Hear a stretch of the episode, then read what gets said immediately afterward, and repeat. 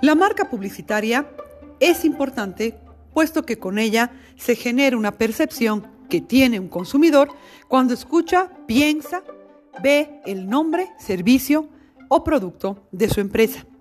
Vale decir que la palabra marca es un objetivo en movimiento y evoluciona junto con el consumidor y el comportamiento del mismo. Pensemos siempre en que la imagen mental que el cliente se genera de la empresa representa lo que nosotros le mostramos y proponemos con la marca publicitaria.